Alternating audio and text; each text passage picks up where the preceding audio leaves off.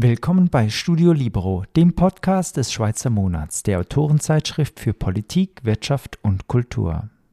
Mit 21 Jahren hat Dadwan Yusuf schon viel erreicht. Mit seiner kurdischen Familie kam er als Flüchtling in die Schweiz und begann früh mit Kryptowährungen zu handeln. Heute ist er vielfacher Millionär und will andere zur finanziellen Unabhängigkeit anleiten. Im Gespräch nennt er zudem fünf Kryptowährungen mit großem Potenzial. Die Produktion dieses Podcasts wurde unterstützt von PMG Investment Solutions und Reichmut und Co. Privatbankiers. Doch jetzt direkt ins Gespräch. Dadwan, du bist im Jahr 2000 geboren, im bernischen Ipsach aufgewachsen, als Kind von kurdischen äh, Flüchtlingen im Nordirak. Kannst du bitte, für all die Leute, die dich noch nicht kennen, kurz deinen Le Lebensweg schildern? Natürlich, zuerst einmal vielen Dank für die Einladung, dass ich hier sein darf. Ähm, mein Lebensweg sieht folgendermaßen aus. Wie du gerade richtig beschrieben hast, bin ich als Flüchtling, als dreijähriges Flüchtlingskind mit meiner Familie zusammen aus dem Nordirak, Kurdistan, in die Schweiz geflüchtet. Bin dann ähm, quasi hier in die Schule gegangen, in den Kindergarten, habe mich hier integriert und bin hier aufgewachsen. Und jetzt bin ich 21 Jahre alt und ähm, führe die Dorney Foundation, bin Founder und CEO der Dorney Foundation, also einer Stiftung im Kanton Zug. Mhm. Vor allem eben, also bist du unglaublich reich geworden. Äh, mit was bist du unglaublich reich geworden? Also ich habe mit elf Jahren angefangen, in Bitcoin zu investieren. Und äh, seither investiere ich permanent in Kryptowährungen. Und seit ich 13 Jahre alt bin, trade ich Kryptowährungen. Genau, also Bitcoin gibt es seit 2009, mhm. seit 2011 äh, handelst du mit Kryptowährungen. Wie, wie bist du da reingeraten? Wie, wie passiert das als Elfjähriger? Also bei mir war es eher aus der Not raus. Also es war aus der Notlage raus in Kryptowährungen, weil meine Großmutter im Nordirak in Kurdistan, der ging es sehr schlecht und sie brauchte unbedingt eine Operation beziehungsweise Geld. Und als wir ihr Geld schicken wollten, haben wir festgestellt quasi, also das war ein offenes, offenes Geheimnis, wenn du irgendwie Geld in Nordirak schicken willst, musst du über Umwege gehen. Das Geld jemandem mitgeben, der fliegt runter, wie auch immer, und der hat dann hohes Risiko und der will auch viele Prozent, weil vor Ort gab es keine UBS, Credit Suisse oder MoneyGram oder so. Und ich bekam als Elfjähriger mit, wie wir meiner Großmutter kein Geld geben konnten, auf einfachem Weg, auf schnellem Weg. Danach habe ich für Komplementärlösungen gesucht. Also auf meinem PC habe ich gegoogelt, ganz naiv, besseres Geld oder gutes Geld oder was ist besser als Banken und so. Da habe ich nicht so viel gefunden und als ich angefangen habe auf Englisch zu suchen, weil ich ein bisschen Englischkenntnisse auch schon früher hatte, mit äh, Better Money oder Digital Money und Sachen wie diesen, bin ich in Foren reingekommen von Leuten, die über Bitcoin schrieben. Und das waren damals in 2011, das war noch ein absolutes Nischending.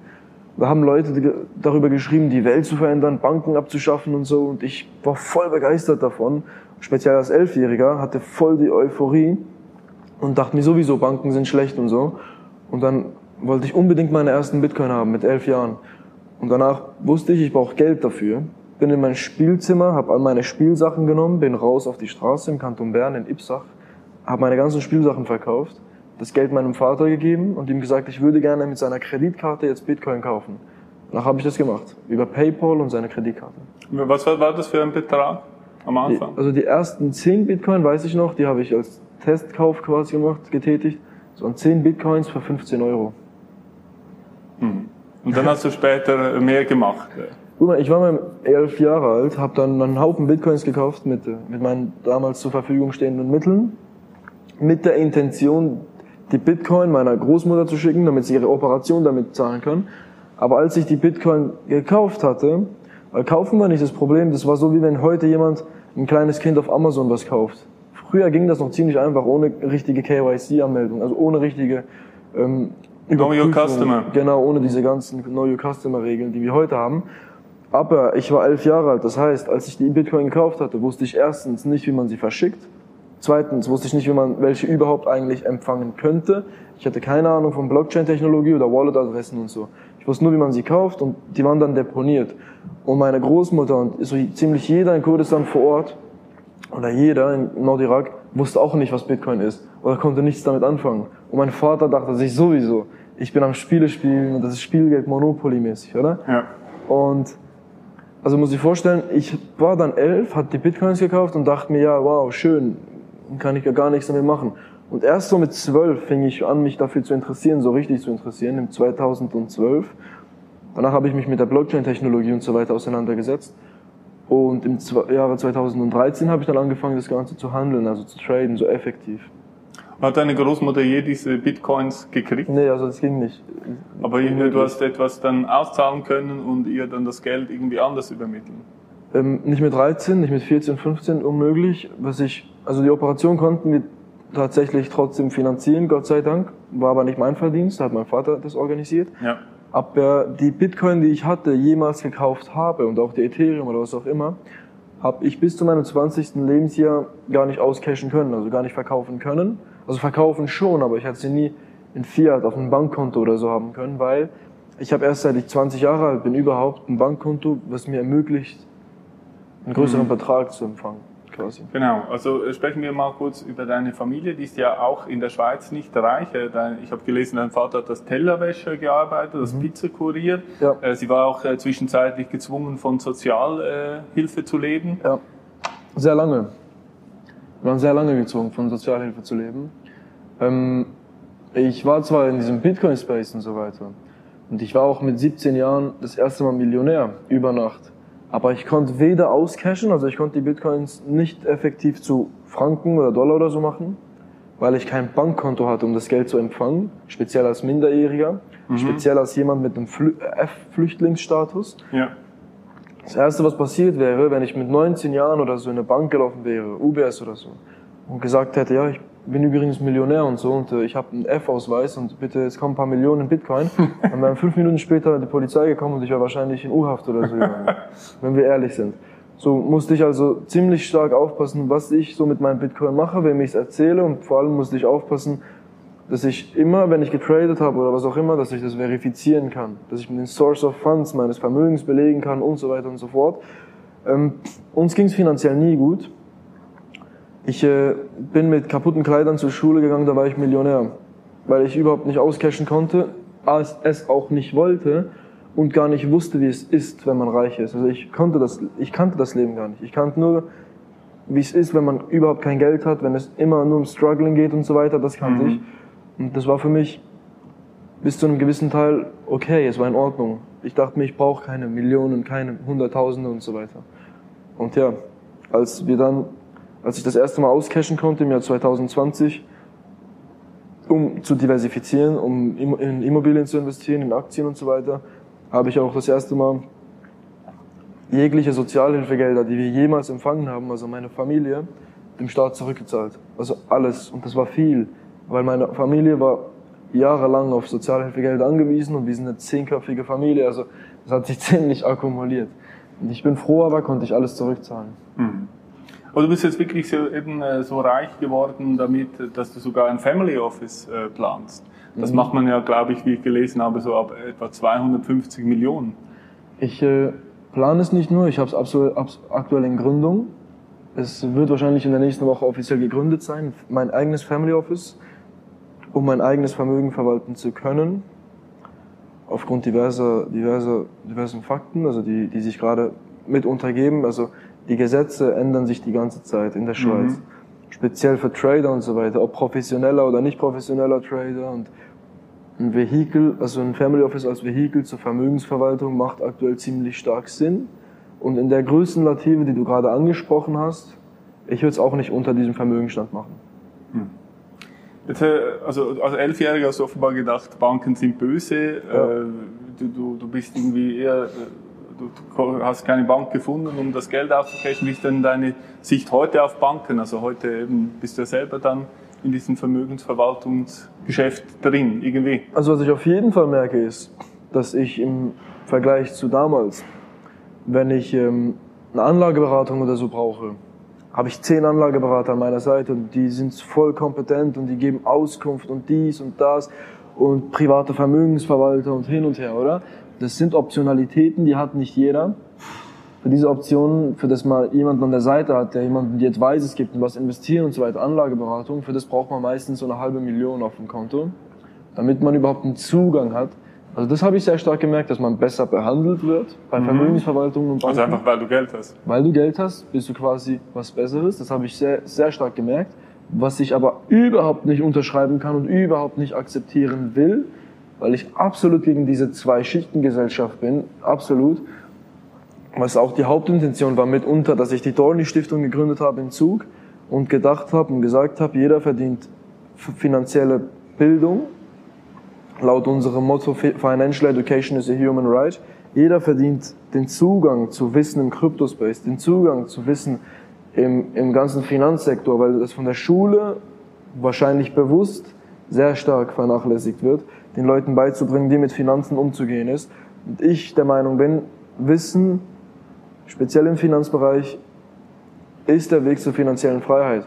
Was ich auch finde, ist, dass man nicht aufgrund seines Bankkontos besser behandelt wird von Vermögensverwaltern und so weiter und diese kompetente Hilfe jedem zur Verfügung stehen sollen müsste. Deshalb haben wir explizit in unserem Projekt, im Dorney-Projekt, Robo-Advisor integriert, maßgeschneidert auf die Leute. Das ist quasi der persönliche Anlageberater und auch Steuerberater, je nachdem, den jeder haben sollen müsste. Und wenigstens sollte man die Möglichkeit haben, sich weiterzubilden. Für das haben wir jetzt die Dorney Academy, die weltweit erste Crypto Education, das erste Edu die Crypto Education Plattform mhm. lanciert, kommt Ende Jahr raus. Und da wird sich jeder Krypto fit machen können, Krypto lernen können, als wäre es eine Sprache, als wäre es Duolingo. Und im Dorney Invest quasi investieren können wie die Profis. Mhm. Jetzt, äh, Dorney ist ja auch ein Coin, glaube ich. Ja. Äh, es gibt über 10.000 Kryptowährungen auf CoinMarketCap. Ich habe ja. geschaut, äh, Dorney ist da nicht vertreten.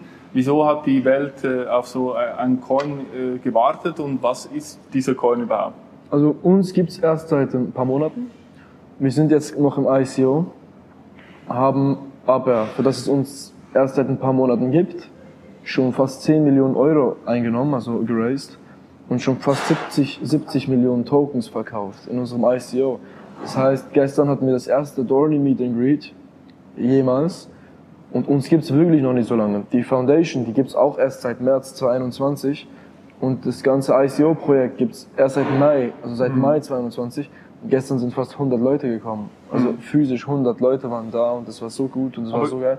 Und der Nutzen des Dorney Tokens, des Dorney Coins, muss man differenzieren. Es gibt die Dorney Plattform, den Dorney Coin und der Dorney Coin dient als Unterstützung zum Dorney Ökosystem. Das heißt, auf der Plattform wird man sich weiterbilden können. Education ist ein großer Part. Man wird Level-Ups erreichen können nach dem Duolingo-Prinzip. Ähnlich wie eine Sprache lernen, kann man Krypto lernen. Alles roundabout Krypto, Quizze, sein, sein Wissen testen gegen andere Spieler auf der Welt und so weiter und so fort. Und für jedes Level-Up wird man Dorney-Tokens verdienen können, gratis quasi. Weil wir sind der Überzeugung, Leute müssen nicht Geld zahlen, für sich weiterzubilden, für eine Universität zu besuchen, sondern Leute sollten bezahlt werden, um sich, um einen Ansporn zu bekommen, sich weiterzubilden. Mhm. Das sagen wir. Deshalb bezahlen wir die Leute in Zukunft mit Dorney Tokens, damit sie sich educaten, weiterbilden. Und parallel haben wir das Dorney Invest Feature, was den Leuten ermöglicht, algorithmisch traden zu können, automatisiertes Portfolio Management durch unsere Research-Module, durch meine Trading-Algorithmen, die ich selbst entwickelt und mitkoordiniert habe, seit ich 17 Jahre alt bin. Die habe ich Open-Source-mäßig in die Stiftung eingebracht, also alles gratis, und will das jetzt der ganzen Welt zur Verfügung stellen, kostenlos. Und diese Dorney-Tokens, die wird man später brauchen, wenn man partizipieren will im Dorney Invest Future, um quasi vergünstigt die Algorithmen benutzen zu können und weniger Gebühren zu zahlen. Also wir reden hier vom 0,01 Bereich, aber man wird noch mehr Vergünstigungen bekommen durch den Dorney Token, weil dieses Geld fließt dann zur Dorney Foundation quasi, damit sie sich finanzieren und subventionieren kann. Mhm. Logischerweise. Du hast jetzt eine Foundation gegründet. Äh, wie ist deine Sicht auf die Schweizer Behörden, auf das Recht, wie du es wahrgenommen hast? Ist das sehr bürokratisch oder mhm. geht das eigentlich noch? Äh, wie, wie, hast du die, hier die Schweiz, die Schweizer Strukturen wahrgenommen mhm. oder was hat dir gefehlt? Also ich kann nicht pauschalisiert über die Schweizer Strukturen reden, weil wir in der Schweiz ein föderalistisches System haben, wir in Zug domiziliert sind und ich nur über Zug Auskunft geben mhm. kann. Aber Zug, muss ich sagen, für die kryptoprogressive Haltung, die Zug international eingenommen hat, ist doch gar nicht mal so progressiv, wie die Leute denken. Weil ich kann aus Erfahrung sagen, dass Zug, dass die Zuger Kantonalbank beispielsweise die erste Bank war, die uns ein Bankkonto abverwiesen hat und abgewiesen hat, für ein Bankkonto, weil wir mit Krypto zu tun haben. Wir reden hier von der Zuger Kantonalbank. Ich kann, wie ich hier stehe, nach ein paar Monaten sagen, dass die FINMA und so weiter, die Finanzaufsicht der Schweiz, dass die einem ziemlich, ziemlich einengen mit diversen Sachen und wirklich einen voll im Visier haben. Und ähm, natürlich ist auf einer Seite auch gut damit, äh, weil es gab speziell in diesem in dieser Branche im 2017 mhm. und so mhm. weiter viele Scams, viele Betrüger und so weiter. Aber was ich sagen kann über die Schweiz ist, also nach meiner jetzigen Erfahrung, da ist es ist alles nicht so progressiv, wie das international dargestellt wird. Und es geht alles langsamer, als man es sich wünschen könnte oder als man es sich mhm. wünscht. Mhm. Anders, in, anders in Liechtenstein. Also in Liechtenstein zum Beispiel geht alles viel, viel schneller. Mhm. Der Kommunikationskanal ist viel, viel enger und kleiner. Mhm. In der Schweiz ist viel mehr Bürokratie. Also ich bekomme laufend Fragen und dies und das von irgendwelchen Institutionen in der Schweiz bezüglich unserem Projekt, bezüglich, bezüglich allem. Mhm. Aber dem muss man sich stellen, definitiv. Genau, aber jetzt es ist auch naheliegend, oder wenn jemand mit 20 äh, paar hundert Millionen hat, da gibt es also viele Leute, das kann ja gar nicht sein, das muss doch ein Betrüger, ein Hochstapler sein. Äh, wie, wie, gehst du damit um? Äh, Leute, die sagen, mein Gott, äh, der hat das Geld gar nicht mhm. oder der, der, der, der spielt doch nur oder... Also zunächst mal, zunächst mal, wir leben in einer quasi Gesellschaft mit freien Meinungsäußerungen und so weiter, ja. Demokratie. Da kann jeder sagen, was er will. Das ist auch gut so. Das ist auch gut so. Mhm. Kann jeder sagen, was er will und das ist auch sehr gut so. Und ich bin ein sehr starker Befürworter von kritischem Denken. Also kritischem Denken und Hinterfragen und so weiter. Ich finde, man sollte nicht glauben, was in der, also man soll nicht blind vertrauen und glauben, was so in den Zeitungen steht und so in der Medienwelt gesagt und geäußert wird. Bin ich absolut fest über, überzeugt davon. Ich finde, man sollte immer hinterfragen, seine eigenen Research machen, mhm. seine eigene Due Diligence und so weiter wenn irgendjemand mir sagt, dass er nicht zufrieden, dass er das Gefühl hat, das ist ein Spiel oder ich habe gar nicht wohlhabend oder was auch immer, dann ist es dem sein gutes Recht oder ihr gutes Recht. Und wenn ich absolut in Ordnung damit, finde ich okay. Ich bin schlussendlich die einzige Person mit der Steuerverwaltung des Kanton Berns und mit meinen Bankern, die wirklich beurteilen kann, wie viel Geld ich habe oder nicht. Und Schlussendlich muss ich aber auch sagen, dass wenn man so einen großen Scam, so einen großen Betrug aufzieht, kommt immer raus, ob was, was Essenz hat und was nicht. Es kommt spätestens dann raus, wenn in den Medien von irgendwem erzählt wird, dass er urreich ist und irgendein Typ bei der Steuerverwaltung, der seine Steuererklärung und so weiter anschaut, rausfindet, der ist ja gar nicht und irgendwie mal ein Foto oder so von der Steuererklärung rausgeht, aber spätestens dann hat sich's erklärt und mhm. geregelt. Mhm. Oder wenn wenn, wenn die Banker oder so das Gefühl haben, was erzählt denn der? Und das, das die Menschen reden, oder? Mhm. Und wenn Menschen reden, dann irgendwann erfahren es viele Menschen, dann spricht sich's rum und dann werden Gerüchte wahr und so lauter Gerüchte. Und natürlich, es gibt auf der einen Seite immer Leute, die darauf warten, dass irgendwer aufsteht und sagt, oh, da hinten ist ein Betrug und so, nur um sagen zu können, ich wusste es oder konnte ja nicht anders sein. Mhm. Aber ich finde das gut. Weil schlussendlich, wenn Leute zum Beispiel sagen, der hat gar kein Geld oder so zu mir, das ist mir doch eigentlich egal, was andere Leute sagen, weil ich weiß am Schluss vom Tag, dass ich meiner Familie helfen kann, dass ich in der Position bin, dass es mir und meiner Familie gut geht, ich für sie sorgen kann, dass ich so ein hohes Vermögen habe, dass ich was zurückgeben kann und der Meinung bin, ich kann tatsächlich was auf der Welt verändern, mhm. wenn ich Wissen dass den Wissenstransfer im Finanzsektor mal richtig ordentlich Massen adoptiere. Und ja. da sind wir aktuell dran. Ja, du bist jemand, der sich eben stark selber gebildet hat. Das würdest du ja eben anderen auch ja. äh, empfehlen. Absolut. Äh, du hast auch kürzlich äh, deine KV-Lehre abgeschlossen. Wie, in mhm. was für einem Betrieb hast du eigentlich das KV gemacht? Also ich habe meine, das ist eine lustige Geschichte, ich habe meine Lehre, meine Ausbildung angefangen beim Eidgenössischen Hochschulinstitut für Berufsbildung. Mhm die ersten zweieinhalb Jahre dort gemacht und als dann rausgekommen ist, so intern, ja, der hat ein bisschen Geld und so und dem geht's offenkundig sehr gut, war ich quasi gezwungen, meine Lehre dort abzubrechen, weil die Leute, die waren ziemlich jealous, die waren ziemlich ähm, eifersüchtig, ziemlich neidisch, ja. Äh, ziemlich neidisch und ähm, hatte zur Ausfolge die zweieinhalb Jahre, als ich vorhin dort gearbeitet habe, super Zeit, immer nur gute Noten geschrieben und so weiter, alles gut, gute Bewertungen, betriebsintern als das rausgekommen ist, war irgendwie alles schlecht, was mit mir zu tun hat und so. Also habe wirklich gemerkt, die Leute, die gönnen nicht so. Und dann habe ich dort gekündigt, eine Immobilienfirma in Bern aufgekauft und da meine Lehre beendet. In der eigenen Firma. Hattest du auch gute Noten nachher? Tatsächlich. Tatsächlich.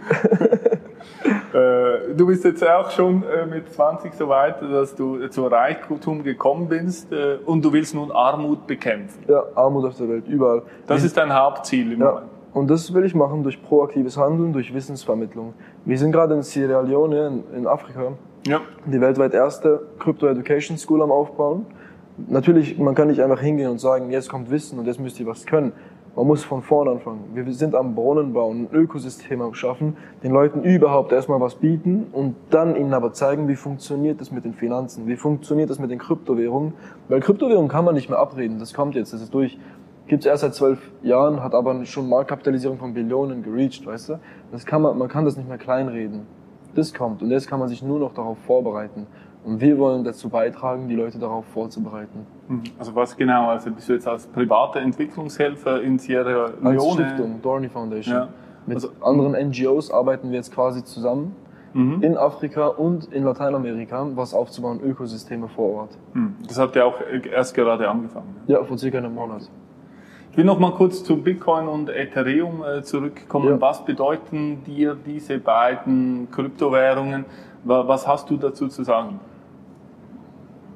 Bitcoin ist ein Komplementär, ist eine Komplementärwährung, soll ein Zahlungssystem sein. Kann man als Zahlungsmittel sehr gut brauchen und auch als Store of Value. Ist ein besser geeignetes Gold eigentlich. Bitcoin, dem Bitcoin habe ich sehr, sehr viel zu verdanken. Effektiv hat mein Leben verändert, so wie es das Leben vieler anderer Leute verändert hat. Im Bitcoin liegt die Wahrheit, würde ich sagen. Definitiv, wenn man sich mit Bitcoin beschäftigt und das Gefühl hat, man hat Bitcoin verstanden, ist, hat man nicht. Hat man effektiv nicht. Bis man Bitcoin verstanden hat. Also ich hatte circa jedes Jahr jetzt das Gefühl, ich habe es verstanden. Und jedes Jahr kam wieder was Neues dazu. Bitcoin, hinter, hinter Bitcoin liegt die Wahrheit, bin ich absolut fest überzeugt von. Also jetzt nicht über Bitcoin selber, aber hinter der Philosophie des Bitcoin.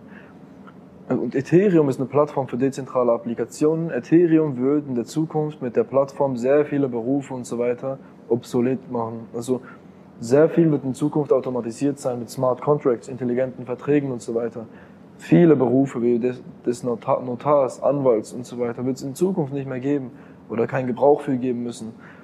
Ähm, Ethereum ist ein Vorreiter. Nicht die beste Plattform, aber ein Vorreiter. Kryptowährungen, Bitcoin und Ethereum sind die Zukunft. Und äh, wenn du jetzt den ganzen Cryptospace ansiehst, welche anderen Währungen jetzt außer deinem Dorni-Coin Mhm. äh, würdest du empfehlen oder wo, wo sagst du, hier, hier sehe ich Entwicklungspotenzial? Solana, Velas, Cardano, Polkadot, VeChain. Gut, das ist eine klare Antwort. Ja. Ganz grundsätzlich, was sind deine Vorbilder im Leben? Ein starkes Vorbild von mir war Steve Jobs. Hat auch öfter mal in der Schulzeit Präsentationen über Macintosh, über Apple und so weiter. Und ich finde, was er gemacht hat, sehr, sehr, sehr revolutionär. Ähm, wirklich ein absolut revolutionäres Gedankengut, sehr visionärer Typ. Ähm, ihn finde ich schon seit ich ziemlich klein bin, bin ich sehr fasziniert von. Und sonst keinen.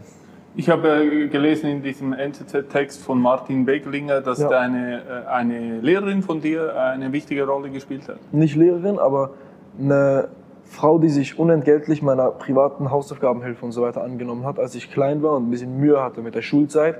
Das war die Frau Anita Maurer und die hat sich quasi gratis und wirklich zeitintensiv aufgeopfert, um mir das Ganze beizubringen und um mich zu fördern. Und das ist wahrscheinlich mitunter die wichtigste Person in meinem Leben. Gut. Ähm, wo, du bist jetzt in der Schweiz, du, du hast einen Schweizer Pass. Äh, Nee. Hast du keinen? Nee, Hast du vor, einen zu, oder dich einzubürgern? je nachdem, wahrscheinlich nicht. Aber Also was hast du denn für einen Pass? Ich habe einen irakischen Pass und Mhm. eine Aufenthaltsbewilligung B. Was so viel heißt wie frei reisen und so geht nicht, außer innerhalb von Europa und sonst visumbedingt. Ich ähm, werde wahrscheinlich jetzt dann bald mal die Niederlassungsbewilligung bekommen. Ein Schweizer Pass muss nicht sein, außer ich äh, könnte mit den Behörden irgendwas abmachen oder so, weil die Behörden aktuell, die fühlen mich schon ziemlich auf den Zahn Mhm. mit den Steuern und so weiter. Und ich meine, ich bin der Letzte, der ungern Steuern zahlt. Ich könnte schon längst nach Zug ziehen oder irgendwo anders hin, in Kanton Schwyz oder so. Aber ich zahle meine Steuern aktuell effektiv im Kanton Bern in einem Dorf namens Ipsach. Also durch meine Vermögen, im NZZ-Artikel wurde geschri geschrieben, das beruht auf Eigenrecherche. Ich zahle mehr Vermögensteuer als Einzelperson als, als ganz Ipsach zusammen. Das sind, glaube ich, über 3000 Personen. So. Mit meiner Vermögensteuer werden sie wahrscheinlich die Schule renovieren und so weiter. Und ein paar Spielplätze bauen. Mache ich gerne. Aber wenn ich es schon mache und so weiter, hätte ich gern, dass man mir entgegenkommt bei gewissen Sachen, weißt du? Und ähm, mit einer Steuererklärung, äh, mit, einem, mit einem Schweizer Pass dann würde ich mich zu vielen Dingen verpflichten, die ich eventuell nicht machen müsste. Also je nachdem. Let's Aber du erhältst dann ja auch politische Rechte zum Beispiel, du könntest selber in die Politik gehen. Ja, aber Äh, jetzt war ich schon 18 Jahre in der Schweiz ohne Rechte. Ich komme klar ohne Rechte. Das stört dich nicht. äh, Du willst auch nicht in die Schweizer Politis Weißt du, Politsystem eingreifen? oder? Rechte spricht man sich selber zu. Hm. Rechte spricht man sich erstmal selber zu. Und dann soll die Politik sie einem zusprechen. Ich war immer der Meinung, ich habe Rechte in der Schweiz. Und ich habe auch immer ent entsprechend gelebt. Also mich nie irgendwie zurückgezogen und gesagt, ich habe einen F-Ausweis und ich habe keine Rechte. Ich bin immer der Überzeugung gewesen, ich habe Rechte. Das ist nicht bedingt ab äh, Status, Aufenthaltstitel. Das ist nicht bedingt ab Hautfarbe, Herkunft, Region oder was auch immer, Religion. Das ist, wir sind Menschen. Also jeder sollte eigentlich die gleichen Rechte haben. Und ich finde, ich brauche keinen Schweizer Pass, um Politik zu machen. Und wenn ich irgendwie irgendwann oder irgendwann mal in der Schweiz Politik machen sollen wollen würde, dann würde ich das auch mit der Niederlassungsbewilligung hinbekommen. Gut, sehr gut. Ähm, einfach noch ganz allgemein, äh, Kryptowährungen, du denkst, sie werden die Welt verändern. Kannst du vielleicht einen Fahrplan geben für die nächsten 10 oder 50 Jahre, wohin das geht? Ja, also folgendes. Kryptowährungen berufen auf Blockchain-Technologie, also auf Bitcoins. Blo- Blockchain-Technologie behind, das heißt auf Dezentralisierung, Decentralization, oder? Und in Zukunft wird oder werden sehr viele aktuelle Jobs oder aktuelle Mechanismen, aktuelle Konzepte auf Decentral, also de- dezentralisiert. Das heißt so viel wie wir haben aktuell in der Schweiz direkte Demokratie. Das ist eigentlich eine Art von Dezentralisierung, wenn man es genau nimmt. Das ist eine Art von, von wirklich, wirklich guter Politik. Auf der ganzen Welt verteilt haben wir aber sehr wenige direkte Demokratie. Und so eine Decentralization auf der ganzen Welt, so ein Proof of Existence, dass jeder, der lebt, eine Stimme hat und so weiter. Das wird in Zukunft viel, viel mehr kommen. Da bin ich mir absolut sicher, dass einzelne Staaten oder einzelne politische Denkmuster und so weiter weniger zu sagen haben, das Ganze mehr auf die Menschen rübergeht, dass, dass diese Privatisierung des Geldes abnimmt, dass das Ganze dezentral wird, das Geld nicht mehr als private Instanz von Zentralbanken und so weiter kontrolliert wird, nicht mehr von der Federal Reserve in Amerika, von der SNB in der Schweiz, EZB in Europa und so weiter, sondern das quasi, was effektiv kommen wird in den nächsten paar Jahren, den, also wirklich ein, zwei Jahren, sind CBDCs. Also Central Bank Genau. Digital Money. Genau. Diese von Zentralbanken emittierte digitale Währungen, oder? Dass man das Cash nicht mehr hat, das Bargeld. Und wenn man von CBDCs redet, dann haben wir ein absolut totali- totalitäres System. Ja. Bei diesem, das, das, die Government dahinter, der Staat, weiß, was du kaufst, was du ausgibst, alles kontrollieren kann, auch einen Bankrun aufhalten kann, indem man sagt, du kannst heute nur noch 250 Franken ausgeben und so weiter und so fort. CBDCs werden kommen, werden mit der Zeit aber dezentralisiert werden müssen, demokratisiert werden müssen, weil die Leute das nicht akzeptieren werden mit der Zeit. Definitiv nicht. Wir lieben unser Bargeld, weil wir mit der Bargeld eine gewisse Anonymität haben, weil mit dem Bargeld eine gewisse Sicherheit haben dem Staat gegenüber. Und wenn CBDCs kommen, was sie werden, können wir wenigstens noch aufstehen und sagen, wisst ihr was, wenn ihr schon so einen Bullshit aufgezogen habt und uns jetzt alle kontrollieren wollt, dann machen wir das Ganze, aber demokratisieren wir das Ganze, central, decentralisieren dezentralisieren wir das Ganze und so weiter und so fort. Wir werden das Geldsystem dezentralisieren und demokratisieren in Zukunft. Wir werden diverse Berufe und politische Muster, Denkmuster dezentralisieren und ein Government schaffen quasi, bei dem jeder das Recht hat, was zu sagen, nach dem Vorbild der Schweiz nur ein bisschen besser, weil wir hier nicht wirklich die direkte Demokratie haben, sondern eher eine halbdirekte Demokratie. Mhm. Und die Welt wird sich eher in Zukunft darum drehen, was zurückzugeben, bin ich absolut von überzeugt. Ich stelle mir, wenn ich in 50 bis 100 Jahren denke, stelle ich mir eine Utopia vor. Mhm. Ist eine naive Vorstellung, bin ich mir bewusst, aber ich finde, die neue Generation, die gerade kommt, hat ein anderes Denk, also Gedankengut als die alten Leute, die jetzt gerade ihre Posten abgeben. Bin ich absolut von überzeugt. Und Leute in meiner Generation, die werden was ändern und ich fange damit an. Dalvan, vielen Dank für das Gespräch. Sehr gerne. Das war Studio Libero, ein Podcast des Schweizer Monats. Weitere Informationen finden Sie unter www.schweizermonat.ch.